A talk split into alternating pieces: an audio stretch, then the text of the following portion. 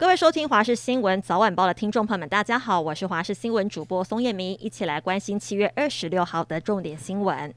我是华视新闻主播宋燕明，欢迎您收听这节新闻。今天的天气还是相当热，气象局持续发布高温灯号，在双北、宜兰、台东、屏东是有连续三十六度高温出现的橙灯，花莲县纵谷持续是有连续三十八度极端高温的红灯。降雨的部分，今天开始到周四，太平洋高压的影响逐渐减弱，天气会变得比较不稳定。午后中南部、大台北地区、北部跟东部的山区都会有局部雷阵雨。另外，一晚到清晨，西半部沿海也会有零星的降雨。周五开始，大低压带接近台湾，到时候水汽会增加，就连东半部都会有雨，请听众朋友留意天气变化。汉光三十八号实兵操演第二天，空军官兵在屏东空军基地模拟机场跑道遭到敌军战机轰炸，要紧急抢修，让战机可以恢复起降。处理未爆弹以及替伤患抢救，迅速恢复空军战力。而上午在新竹关西高中操演的科目是第三作战区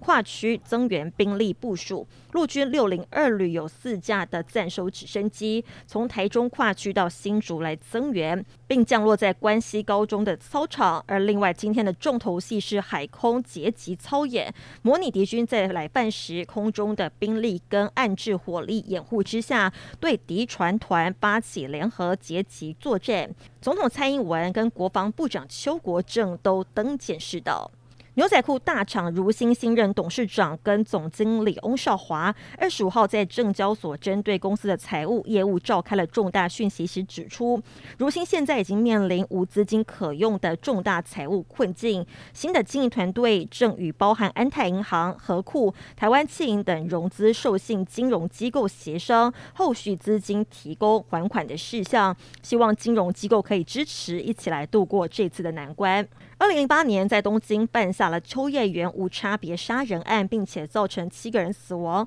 十个人受伤的凶嫌，在日本时间今天的上午执行死刑。现年三十九岁的加藤智大，十四年前开车冲撞、持刀杀人，造成了严重死伤，震惊日本社会。他在一审、二审都被判处死刑。不过，二零一四年他又提出了上诉，又遭到驳回，维持死刑判决，并在今天在东京的拘置所执行死刑。这也是日本首相岸田文雄继去年十二月以来执行的第二次死刑。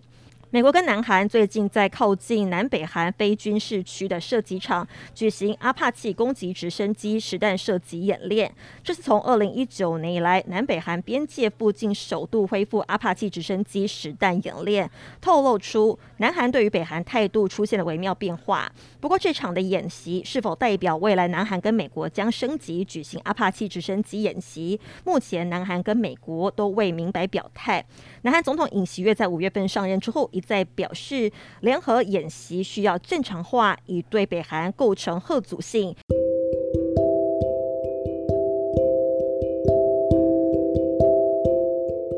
以上是这节新闻内容，非常感谢您的收听，我们再会。